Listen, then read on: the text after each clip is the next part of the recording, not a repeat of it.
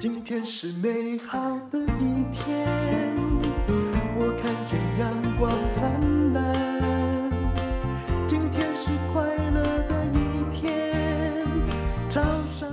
欢迎收听人生实用商学院。院长好，各位人生实用商学院的同学们，大家好，我是林峰批。那我们继上一次呢提到了这个摩根士丹利全球首席策略师夏马他所提出来的二零二二的十大经济趋势，我们讲了三项，我们要接着再继续往下讲哦。封皮，我现在知道了，嗯，为什么会有这个十大趋势？这是美国人的结论嘛？因为《金融时报》嗯精选，我们根据的是美国资料哦，嗯，对。好，那我们看第四个，他提出来的经济趋势是通膨，但我想这个我们已经讲到烂了了哈。从我们刚刚讲到烂，但是它还是很重要，它才刚开始。对对。我们在上一集提到那个有没有大家大撒币嘛？其实就已经有约略提到，就是说这个撒币的后果，那当然就是跟着而来的就是通膨的问题。那你看哈，现在又少子化哈，劳动力又减少了，政府的支出又增加了，然后呢又不断的印钞票。钞票来举债，这就全部会导向于怎么样更高的通膨？对，但是你看这个这《金融时报》的结论还真的蛮美国政府。嗯、他说，一九七零年代通膨不会重演，艺术是改的公，我公和你两样对，他说一一九七零年代有那个双位数，就是可能超过百分之十以上的这种通膨率，一两年吧，就一年涨了十趴。嗯、可是你要知道，一九七零年代的通膨，美国为什么通膨？那是经济成长的通膨，嗯，那是。好的通膨，好的通膨，因为整个国家的实力正在慢慢往上升。嗯嗯。可是，请问现在哪是啊？现在不是，现在是高龄化国家的，而且那时候他们少子化国家的，他们没有那么严重的债务问题呀。现在的债已经不是，对不对？已经。债务难道是一天来的？不是每年累积的嘛？是你本来当时的他欠的，美国当时欠的这个债，搞不好政府债二十趴，现在已经都快一百五了吧？是啊，是啊。好，不过他提出来的，我们来看看他是不是有他的道理呢？他说呢，在今年二零二二年呢，他说政府的支出应该会放缓。来，这个现在从美国人来分析最快，这个会吗？来，二零二一年拜登哈，还他的国会到底通过了？从、嗯、川普开始，不能怪拜登，到底通过了多少亿的多少兆兆的振兴计划？算不出来了吧？有人说什么七兆啊，加起来反正。林林总总，从川普到现在加起来很多兆，超级多兆了，对不对？嗯、那我问你，政府支出放缓，如果去年花十兆，嗯、今年花九兆，叫不叫放缓？你就是说，如果说就数字来看的话，叫做放缓。那事实上根本哪里有缓啊？就我来，我如果今年我这样解释给大家听哈，当然我的经济学是我个人的逻辑啦。那你如果在这个我们的收听的人一定有比我更高的高人，也许你看法反面，我完全尊重。嗯、就是你现在林峰丕，你已经在足高台。嗯，你去年花更多，因为疫情。嗯，啊，为了要救济你的亲戚朋友们，嗯嗯嗯、去年就负债了一亿。嗯哼，那你今年负债九千万？九千万？请问？放缓嘛，并没有比较愉快。对对对对，数字放缓。那我必须用正面眼光看你，就是说，哎，你没有在花一亿一千，没有没有在付更多，没有变两亿耶。是，但是请问还是在负债呀？而且你是在累积还减少？当然在累积。难道你在还钱吗？没有，你没有嘛？好，答案哈。嗯嗯，把你想象成美国政府，你就知道了状况会有多惨。嗯，再来呢，他说。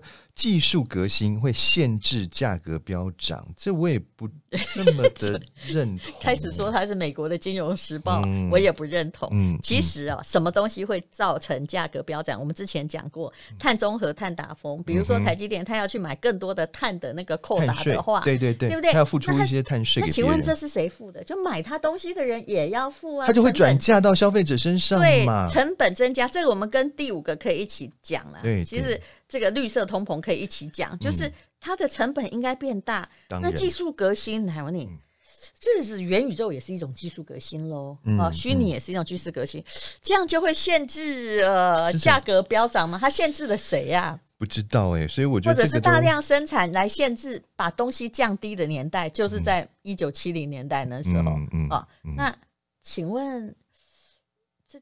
技术革新可以刺激，比如说现在缺鸡蛋吧，啊，嗯，可以刺激鸡生更多蛋吗？我不知道那个在几年之后搞不好，搞不好有那样的，可能在未来有那样的技术，但至少不是目前。但是那蛋恐怕也不太健康吧？叫一个大家可能也会有点担忧，对对对，就像现在的很多鸡改食物，大家会担心的问题一样嘛？可以比较防病虫害，可以大量生产。是，可是技术革新将会限制价格飙涨。哇，这太天真了，美国人。嗯，对不起，因为这是《金融时报》的文章。好，那他说更大的风险是来自于资产价格。哎，这个我就觉得说有一点道理哦，就是全世界的房地产都在涨，对，我们之前已经在讲，没错没错，嗯，好，然后呢，金融市场的规模已经发展到全球经济的四倍之大，所以呢，当有一天这个市场真的发生了崩盘的时候，他说通货紧缩会随之而来，你怎么看待？我不同意我，我对他的经济学不同意，虽然他是《金融时报》，嗯哼，会怎么样？哈，这通货紧缩跟这个。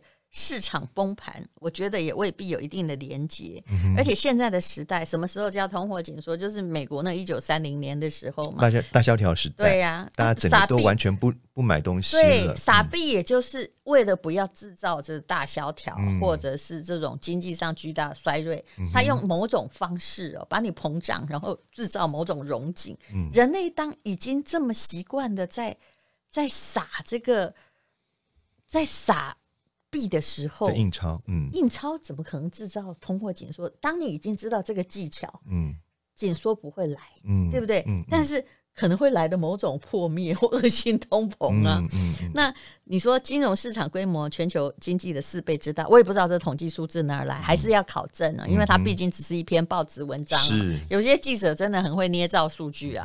他的意思就是说，好像那个雷曼当时在做杠杆，明明那些东西也没多少钱，可是包来包去就变成了膨胀成几十倍，所以一倒骨牌全部倒嘛，对不对？那么我是觉得哈，真正的市场崩盘恐怕不一定像雷曼那样来自金融市场的这个过度膨胀。是啊，那是从两个地方可能会有其他的什么？就傻币啊。那也是金融市场啊，对呀啊，啊，但是那是货币市场哎、欸，嗯 嗯、就当美元假设它已经没有效力，你觉得全世界会变成怎样？这是一个科幻小说的题目，嗯、你不要太认真。嗯哼，你说，比如说美元今天如果变成在美国，嗯，一块钱本来可以买两颗蛋，嗯，然后后天就变成十块钱买一颗蛋，嗯，那你觉得？当美元已经失去，美元它是一个指标货币，如果如果连美元都这样的话，其他国家一定更惨的啊。所以这不是紧缩啊，这是会制造某种混乱，然后没有人愿意贩卖东西，嗯、这是很可怕的。对啊，这不是紧缩，这是整个金融。整个市场经济的崩溃，对对对，你有没有觉得比他讲的更可怕？当然啦、啊，当然啦、啊。如果是真的那样的话，那我跟你讲，我觉得他们都 会演变成易子而死。我看过的金融的文章，就是很容易用一个大家不太懂的名词哈，在解释问题。比如说，哦，这样会造成通货紧缩，或者是这样子会呃，就是会，就是他讲了一个。还要再解释的名字，但是很笼统啦，但是又没有逻辑，只是一种猜测吧。嗯嗯，好了，我们不要研究，我不想研究这个记者，我只是觉得趋势预测哈，老实说都有点印度神童的色彩。那人类哈，这个傻逼之大未来啊，嗯，是我们。在经济史上没有遇过的一件事实，真的是史无前例的。所以会怎样？所以大家都在观察，哎，这个根本就没有办法去真的做预测。所以升息是一定要升，预测就等于是在保杯的意思。但是只要一升息，一定会有人倒闭或过不好。当然就是这样子。所以其实二零二二有一个最跟大家相关的就是金融投资要小心呐。不过还好，你我都是 ETF 嘛，嗯，我还好啦，也投的也不是全部财产。好，那我们接着往下看哈，再来就是讲到绿色通膨。绿色通膨这个我找了一个呢，是商周的那个杨少强啊，这位作者他写了一个关于绿色通膨的定义，哦、是不是？他写，我问你，《金融时报》这写的很差。杨少强的认知恐怕很好。嗯，他的绿色通膨真不是这样通膨的。嗯、他说，绿色通膨是指什么呢？嗯、是全球推，因为推动绿色经济、节能减碳嘛，嗯、就是我们曾经讲过的碳。达标、碳中和这些问题，嗯，嗯，然后对旧经济体的投资跟供应都下滑，结果呢，推高了原物料、金属，比如说铜啊、铝啊这些相关产品的价格。它是最新但最可能也是带来长久影响的因素。就是为了要绿色，结果反而你原来用的燃料或者是什么，嗯，其实因为它是有限资源，嗯，它就变涨价了嘛。是。那这个《金融时报》的讲法很奇怪，他说是因为对矿业和油田的投资大幅减少，嗯、所以呢，呃，他们才涨价。我觉得这逻辑上不通。杨、嗯、少强，我觉得他至少是一个对经济学他很在行的人，嗯、是是、嗯，对。所以呢，他就讲到，这是杨少强在。杨少强是对的啦，对对对，我我个人认为，嗯，他讲到，因为旧经济能源供应下降带来了一个连锁的效应，嗯，哦，这个全球的钢铁的这个价格将远高于过去的十年哦，哈，嗯，因为呢，其实新旧经济都需要的物资，包括了像太阳能啊、风力发电所使用的铜，嗯、还有呢，自动车，现在电动车哈，标榜。啊，要这个节能减碳使用的这种铝，同样都涨价。那除了金属之外，啊，又越来越多的这种所谓的以农养绿这样子的一个观念，就是说，其实有很多的我们以前拿来作为食物的农作物，包括什么？包括黄豆啊，哈，包括玉米啊，包括甘蔗啊这些东西，都拿去转作为什么？生殖能源的来源，但我可以告诉你，成本还是非常高，嗯、当然高啊！而且呢，它的影响高，它的影响能够生产多少人？不是只有那个产生出来的能源高，是它因为。挪作这个使用之后，我们拿来作为食物或者是饲料的这个供应量就减少了种植面积是有限的嘛？但这是一个预测啦。其实目前这是生物能源哦、喔嗯，就当阿北加爸爸可不可能形态做能源，那或者是他有新家都不搞个对啊，或者是他那里有另外的栽植，反正其实总而言之还是地球的面积有限的问题啊。没错。那有时候你会不会想，我是在想说，少子化难道是不应该的吗？当然人口会促进经济，嗯，但是少子化。也是人类自动的在减少耗费资源。嗯嗯。虽然我们这些国家哈，就是已开发国家少子化，但是你有没有发现，全世界人口是在进膨胀中还是减少中？等等，人口还是在膨胀中增加。但是哈，你这个让我想到另外有一个观点，就是演化演化论啊，其实是哈人口在逐渐的缩小。哎，你知道吗？演化的观念，它我正要讲到题外话，数量数量在增加哦，数量在增加没有错，但是因为还在增加，它是不是在你国家？你听我讲，它一个实验呢，它很妙，他在好像是一九四七年左右吧，老鼠实验对不对？对对对，很可怕。他提供了老鼠越来越有默契，嗯，提供了老鼠呢无限的食物跟空间让它去繁殖，结果你知道吗？它哎，那个老鼠居然在四点。四点七八年左右，大概就是一千、嗯，可能一千八百多天吧，剩下不到一，全部没了。这科学家呢，他在像扮演上帝，就创造宇宙嘛，然后给他足够的这个。食物跟空间，足够的空食物跟空间本来应该多嘛，那他们就会自己在那边生生生，然后每一个他就比帮老鼠命名星球，就举例好了，叫 A 星球，号宇宙这样子，对，B 星球二十五号宇宙这样子。结果呢，哎，他发现，因为他想想用老鼠来比拟人类，他发现就是说，后来这个熵增定律也是这样来的嘛，就是一在一个密闭的，哎，密闭可能是你家，也可能是有限空间，也可能是一个星球，也是密闭的哦，有限的。那你要是无无就是人一定会从呃努力的进步 developing，、嗯、然后 developed，、嗯、然后灭亡，就这样嘛。嗯嗯、那用老鼠来实验哈，屡试不爽，存在最久，就、嗯、最后他们还是死了。然后最后的老鼠哈，就是嗯、呃，都也不想跟别的老鼠对罗发生任何关系，对，也不想再生小老鼠。没错，最后就是自然灭亡。那其实它是在预言每一个星球的主要生物灭亡的过程。嗯嗯嗯，大家。那是真的恐怖片，恐怖片。哦，对，所以我们就讲到，就是说，其实啦哈，就是这个绿色，因为哈，绿色经济一定是将来未来的一个趋势了。但是它会就是。我只能说，它绿色通膨会存在，它会增加你的成本。对，但是逻辑显然不是像这个美国的这个记者讲的那个样子，嗯、它逻辑很奇特。嗯嗯，那是不是就要提醒大家，就是说，你还是要懂得理财。为什么？因为绿色经济来到，只会让所有的东西越来越贵。真的，我刚刚讲到了，所有的东西都拿去做这种所谓的没有污染的东西，以后你食物的来源就会降低，所有东西都增加成本了。活到一百岁啊，反正我们的。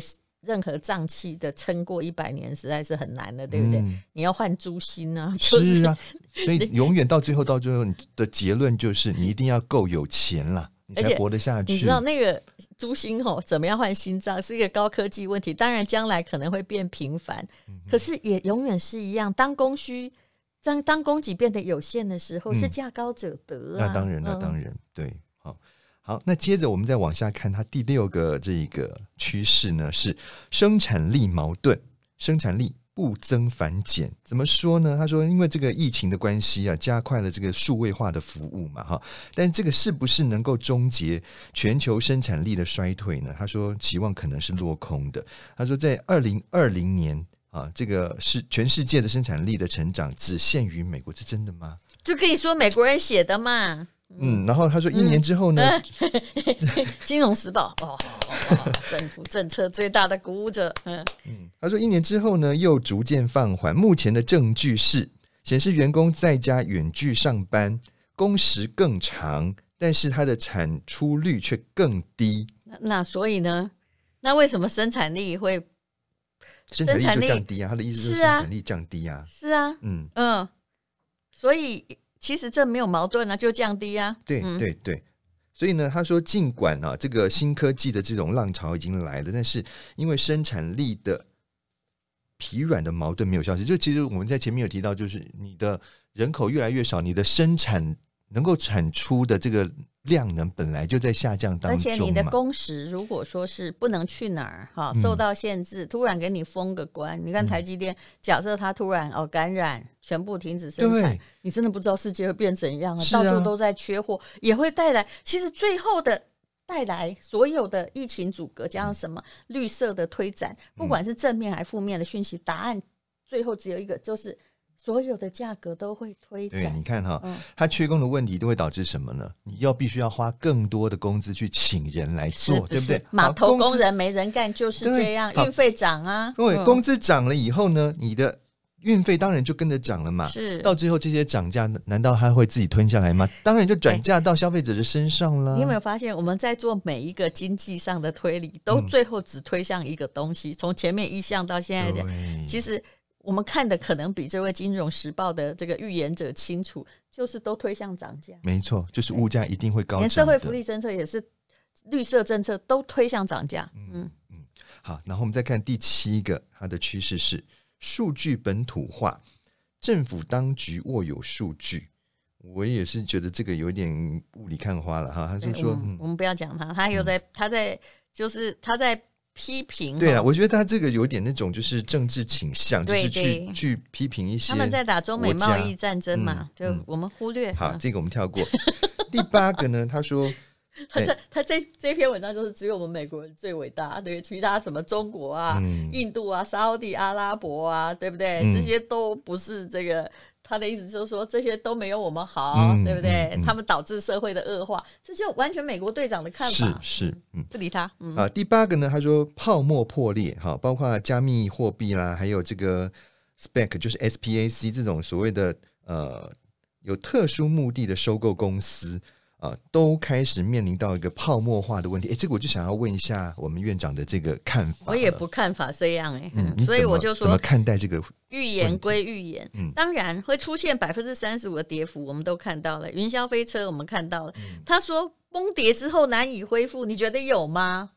我觉得这个，我觉得只要那个需求存在，嗯、一个跨国的金融交易的。需求存在，不想被政府监管的需求存在。不过、嗯、他讲了一句实话是，是意思希望是这些完全崩溃。对科技泡沫破裂之后，通常会留下几家拥有巨大潜力的幸存者。所以啊，所以你就买前两名，他可能还会现在就要讲这个，我去看了一下，哎，其实我没想到现在的这个所谓的虚拟货币或是加密货币，甚至真的是。几瓜跟他霸涨嘞，什么比特币啦、哈以太币啦、莱特币啦、狗狗币啦，比特已经很难质疑，瑞波以太也是，嗯、柚子什么爱达恒星这些哦，你真的看到真的非常多哎，都可以创造啊，就好像台湾的虚拟平台啊，我那天也是上去买一些，我也不知道我为什么要买，但是反正我只是跟上一下这个时代，嗯，那还要兑换他们的货币，就是。嗯我现在如果高兴创个吴淡如币也可以，也可以，对不对？但你觉得我会不会崩盘？可能啊，有啊。我要举的例子就是因为之前不是因为那个韩剧有没有鱿鱼游戏啊，大热门嘛，很夯嘛，鱿鱼币嘛？对，就跑出了一个鱿鱼币出来，结果你知道吗？它可以从两千八百五十六美金一下子全部归零，哎。当然，他如果那天早上那个平台的人他不干了，那钱他就收走了。对啊，这种不是第一次。嗯嗯，很多人币圈的人哈，常常都是人家说纸上富贵，他是电脑富贵。嗯，他就一个大学生，他觉得他操作的很好，好，他投了一种狗狗币，狗币，然后那个狗币呢，就是哦，突然从零涨到了可能五块美金，啊，或零点五，甚至更少，涨到了。像这个涨了一千倍也有可能，结果哎、嗯，第二天早上起来，哎，那个网站不见了，嗯，这很常见、啊，很可怕呢。所以哦，这个刚刚我们院长讲的没错，你如果真的要买的话，你请买这个什么前两名这种哈，哎，它大到不能倒的这一种，也不我不敢讲它一定不会倒哦，但是呢，我的意思就是说，至少它风险不会这么可怕呀，不会说你突然之间归零。这现在就是。所有的货币其实是在一种无政府状态嘛，嗯那、嗯、就看看谁。去中心化了，他们就算一堆人哈，在一个这个新的星球上在那边打架，有没有？哦、嗯，在械斗，然后看 谁能够胜出，嗯、大概就是这样，谁得到最多的人口的最多的人的支持。嗯、然后，但是我一直觉得它的设计哦，其实是非常乌托邦的。嗯哼，的确是一个虚拟货币，是一个。世界大同的构想，嗯哼，不要再让别人限制，比如说，不要在这些中间的部分在那边一直不断的增加无必要的成本啦。对，比如说比特好了，今天假设它能够稳定一点，我们也是希望它稳定一点。假设今天啊，我是你妈，你在美国读书，我要汇款给你，嗯，你中间你看你要层层转那么多，然后还有大陆也是它。有一阵子，它是限制一年只要五五万美金。嗯，那请问钱要怎么出去？对呀、啊，我真的觉得这很困难。但是你学费可能不止五万呢、啊。对呀、啊，对呀、啊。那比特是不是一个好出路？对了，就是说这种去中间化的货币，我觉得是一个好的构想。是的，嗯，好，没问题。就是任何需求不会自然。就是说，它如果破灭，是因为它不被需求而破灭；它降价，是因为买的人变少了而降价。嗯，我觉得它就是在一个没有任何就官方很难护航，嗯、然后自我的成长过程。当然，早加入者可能先获利，像比特币的早期加入者，嗯、他可能取得不到一块美金，对对对，但是嗯，但是也可能死啊。嗯嗯，所以大家都知道在赌博，尤其买那个什么各种狗币的，嗯嗯嗯。嗯好，那我们再看第九个趋势，他说是散户降温，牛市派对恐结束。好，那他说呢，因为全球的牛市已经迈进了第十三年了，哈，那这个就有一点点像是那个擦鞋童理论了。但到了最近的这一年呢，他说有非常多兴奋涌入，然后第一次开户的这一种呃投入股市的人。好，那很多人甚至还疯狂的借钱买进股票，如此的狂热呢？他说很少能够持续。是，这如果按照现象是这样推理，嗯、其实台湾今年、嗯、呃完全没有买过股票，嗯、但是开户的人也是变很多啊。是是，那大家都尤其是那些年轻有没有刚出社会的人，他们并不是要什么长期效益，或也不是要存股，也不是为了退休，嗯，就想赚一票啊。嗯，当市场里面赚一票的人最多，那他就可能会崩溃。嗯，可是啊。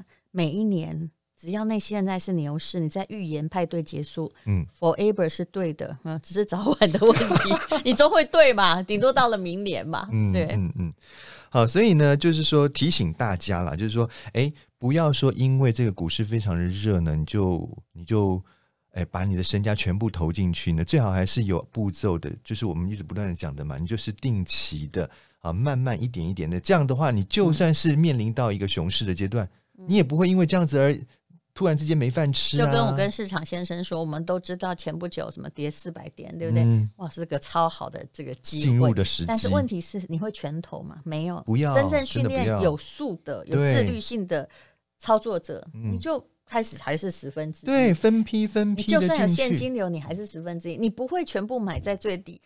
但是就是因为你这种不会孤注一掷的个性，才能持使你持持盈保泰，没错那不然先跌了四百点，你怎么知道它一定会涨？我也没有人能预言。没错啊，像是哎，台股曾经连十三黑耶，对呀是不是？美国也曾经，那你如果每天一周三次你如果一天就把所有的钱投进去的话，那你后面怎么办呢？对不对？就一直看着它跌啊。没错，而且你会恐慌，是你到最后你可能就是杀出去了，所以这就是不智的一个手法嘛。你不要一次孤注，然后呢分批分批慢慢的买。虽然你可能不一定全部都买在最低点，但是当它一旦反转向上的时候，其实你就是一个获利者。而且哦，很多人当然我会觉得，就比如说 ETF 零零五六好了，它可能四趴到五趴，远远比很多租金高很多，对不对？对。可是你去看所有资产者的想法，嗯，他们有的宁愿当包租公包租婆，为什么？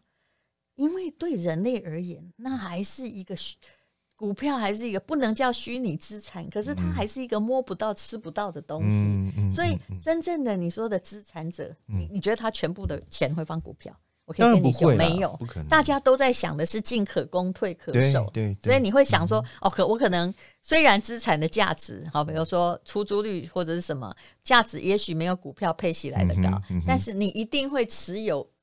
对啊，就是说它是至少是一个稳定的，然后至少不会让你赔本的。这样子的一个利基点在那个地方，就是看你有多少钱。你如果当然，如果你只有十万块，你怎么分散？啊、那当然不可能。你，你可能也许个股比 ETF 还快，嗯、对不对？嗯、所以每一个理财没有什么，就是没有一定的游戏规则啦。这就看你的看你的资产，对的，还有你的要求，对不对？你不能跟你说，哎，林文皮啊，你哈房子全卖掉，或把贷款贷足额、嗯、全部来买那个呃就。很确定啊，我们觉得高股息没有败过，大概四五趴。嗯，不可能了，不可能。哎，我也不做，哎，不可能，真的，我一定要保有实体资产。没错，没错，对不对？虽然我也觉得那个股票不能不参与。嗯，好，所以接着下来，我们就马上看到第十点，他讲的就其实是呼应了我们刚刚院长的提提的这个实体经济，其实不会因为这个，比如说现在元宇宙的一个暴起啊，一个崛起。而降低了我们对于实体的这样的一个需求。这你有没有觉得这是废话？我们不管再怎么进入，我们还是活在一个实体世界里面。你要吃什么啊？你不能吃虚拟食物的米其林，你就觉得。你也不能活在一个虚拟时空里面吧？你还是要住在一个实体的屋 子里面啊，对不对？所以。怎么可能会因为这样你就不需要这个实体经济呢？那是不可能的事情啊！对，嗯、我觉得他们美国人真的蛮有趣的哈。对我们后来竟然在批评这个《金融时报》的预测，就是 他说我们今天提出来，其实就是我是想就是请我们的院长就是。针对这样子的说法，哈，提出一些不一样的看法。我不是说要唱和他哦，我以前哈，就还自己还没念商学院的时候，就是我会人家记者写什么，我就就是在广播中就照着念。对，我现在看着充满质疑，哎，这是知识的好处跟坏处。比如他想，我请问所有的就人生使用商学院朋友，你觉得对吗？二零二一年千禧一代和 Z 世代的需求加剧房市通膨。这通膨不是年轻人加剧的呀，呃，因为他们已经变少了。对，而且他们其实，如果说你说千禧世代，他是在一九九零到二零一零年出生的这一代，他们也不过才二三十岁而已，耶，哪里有那个能力？如果两个生一个，他们其实真心不用买房，除非他讨厌父母，赶快出去独立。是，所以真正的通膨是谁？根本就是美国队长大傻逼在带头的，没错没错，大家还是要搞清楚这个。但金融时报就不、呃、就就不怎么讲，怎么会怪给？就其实真正买房子的，你现在去问，嗯，绝对不是，绝对不是啦，怎么可能是二三十岁的人？不可能，不可能。在台湾，如果是千禧世代，那种两千年出生的，但你说他如果含金汤匙出生，是父母给他钱，那那也是父母买的，对对对，好吗？对，没错。对他们怎么会加剧房市需求？不是，嗯，对。好，所以呢，就是呃，这些是提供给大家的一个参考。当然呢，你还是必须要动动你的脑筋啊，自己来思考一下。诶，这些讲法到底哪些是真的有值得参考的价值？嗯、哪些其实呢，你就是看看就好。其实我觉得很多都是逻辑的，对，就是你说升息或降息，它存在某种逻辑，嗯、那也不会不是单向的，就是嗯、呃，可能呃，像美国升息非升不可，但问题是 实质也有困难，所以他就一直在那里楼梯响。举步不定，嗯，嗯那么，呃，但是这个在犹豫之中，才能慢慢产生正确的道路，也是人类正常的现象。尤其是因为这史无前例，所以呢，就是走一步看一步。对，对，任何经济的那个巨大事件发生，其实大部分就是因为史无前例，所以人类会故意不看它，或者是难以去及时应付，难以下马上的决定了。是对，从历史其实也未必看得到未来。在经济史方面，因为它是进展的，不是一个盖棺论定的，没有任何的状况是重复的。没错，这很可怕。那无论如何，其实二零二二年只有一个结论。哎，你下吧，我知道你要，你跟我的结论是一样。这是一个，我跟你讲，这是一个万物齐涨、一个通膨非常严重的时代。所以呢，大家拜托一下哈，就是。真的要把你的荷包给看好，嗯，然后呢，好好的努力的去增加你的财富。是，那当然呢，就是，呃，这也是一个哦，任何的，因为很多东西都已经变得比较胖，比较胖，让你想什么？就是气球嘛，嗯，那一戳就破啊，哦，或制造恐慌而造成金融的动荡，也是极可能发生的一年。没错，没错，没错，动荡的一年。谢谢林峰皮，谢谢大家。没有什么能够将我